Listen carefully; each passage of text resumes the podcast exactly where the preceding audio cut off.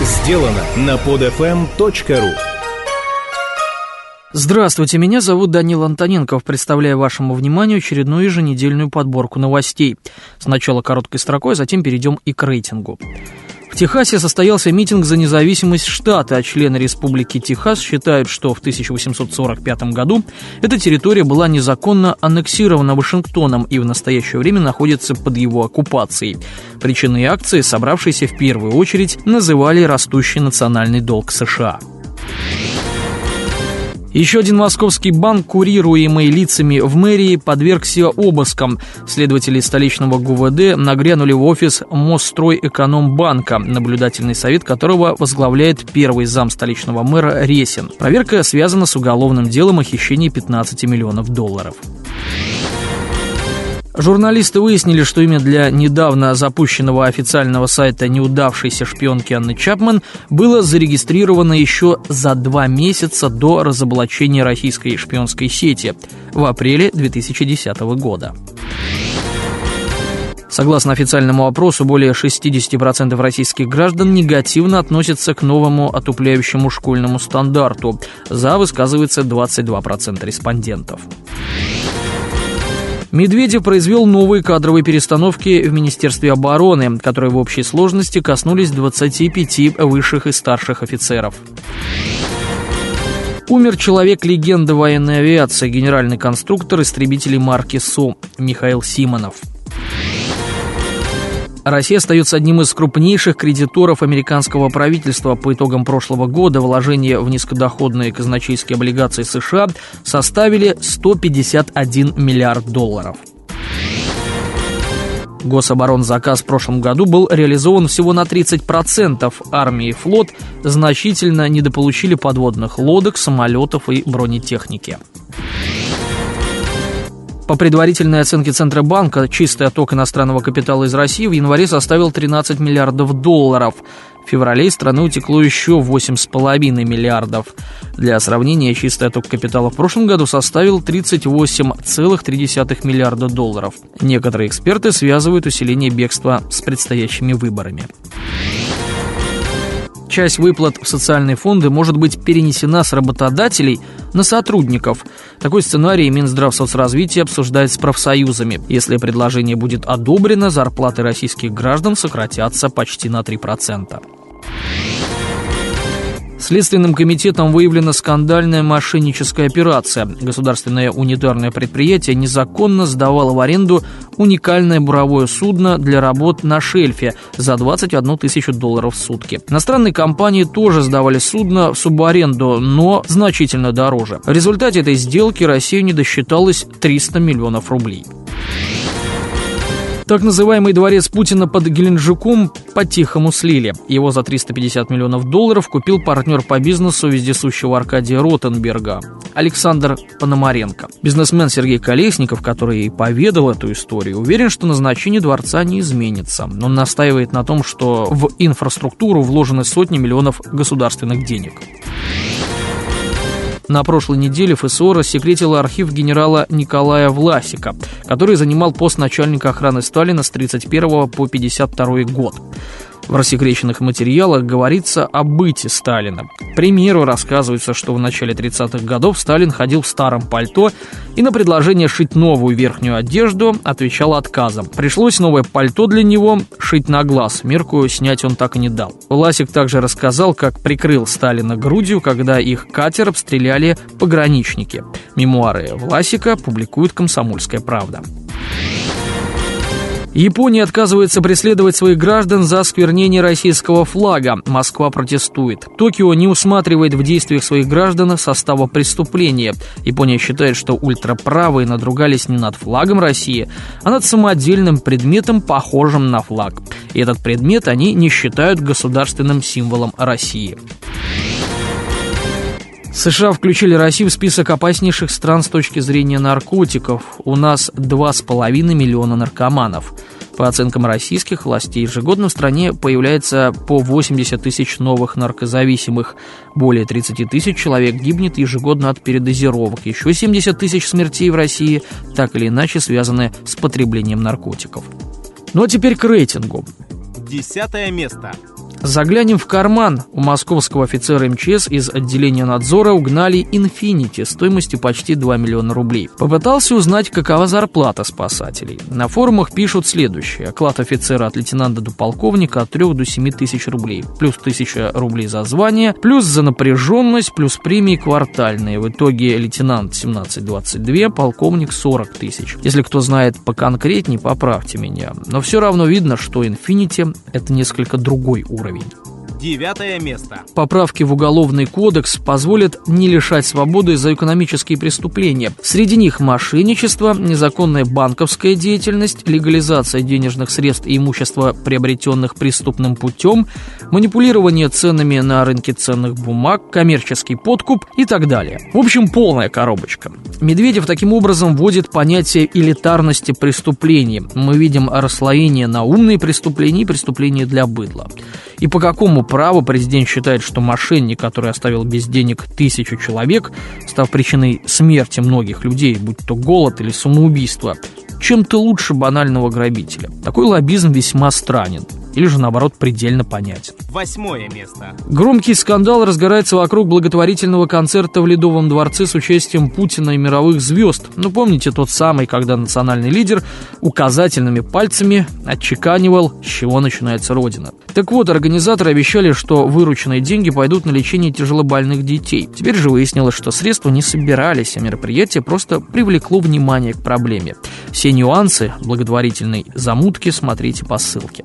Седьмое место. Революционные настроения перекинулись на Европу. В Хорватии протестующие требуют отставки коррумпированного правительства. Демонстранты сожгли флаг Евросоюза, вступление в который добиваются власти Хорватии.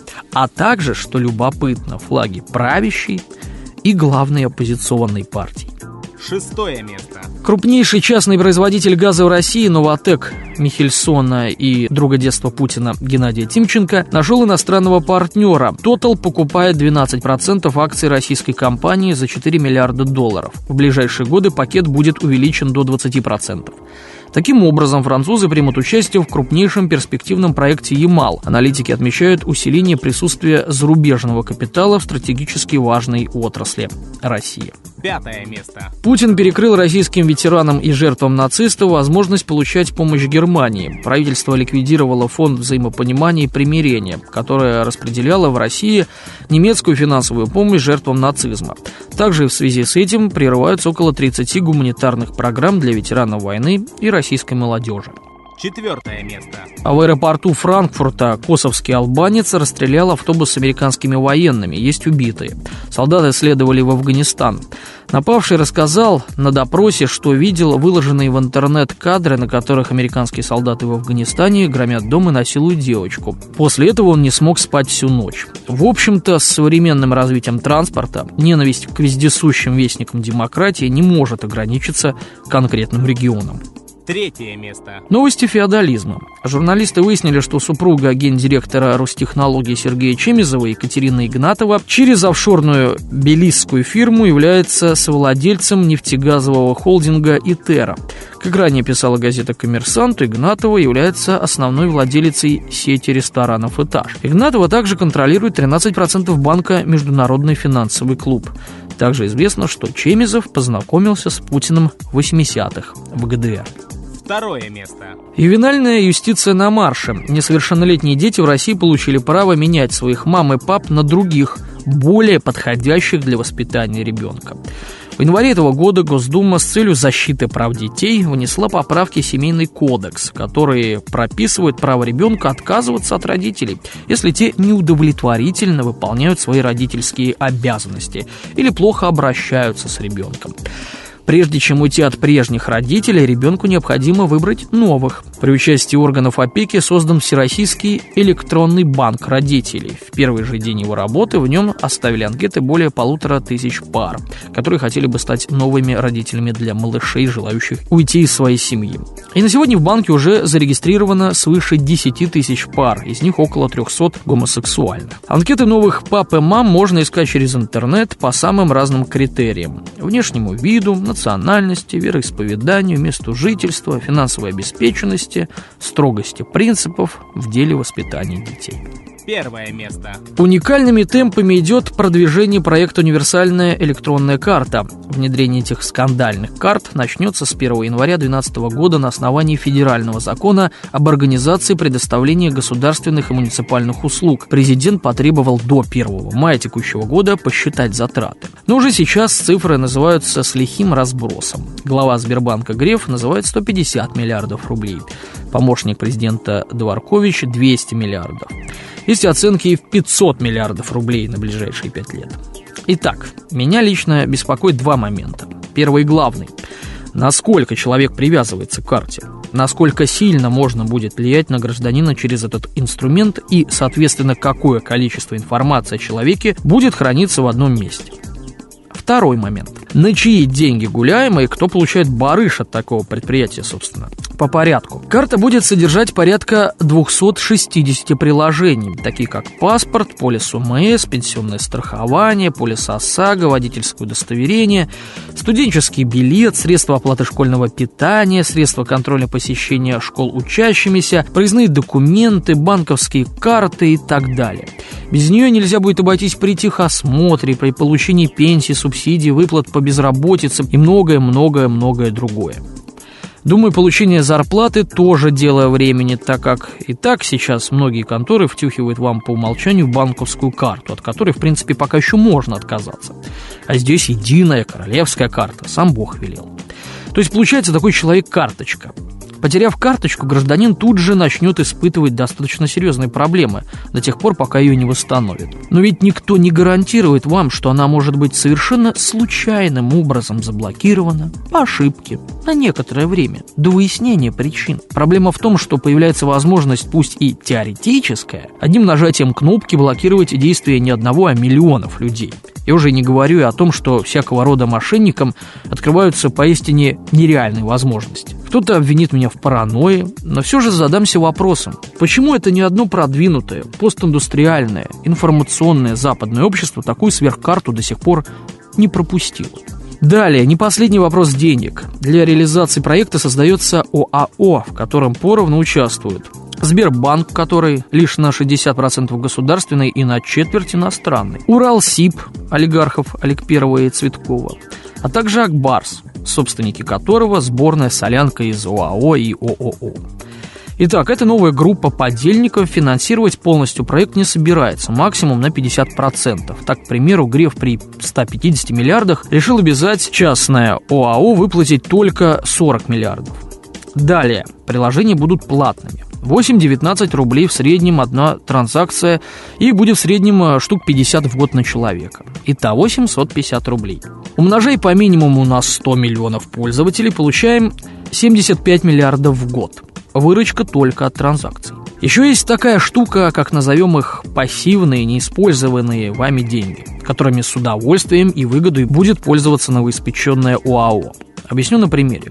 К примеру, 70 или сколько там миллионов человек, получили среднюю зарплату в 20 тысяч. Кто-то ее снял сразу до копейки, кто-то копит, кто-то тратит по мере сил.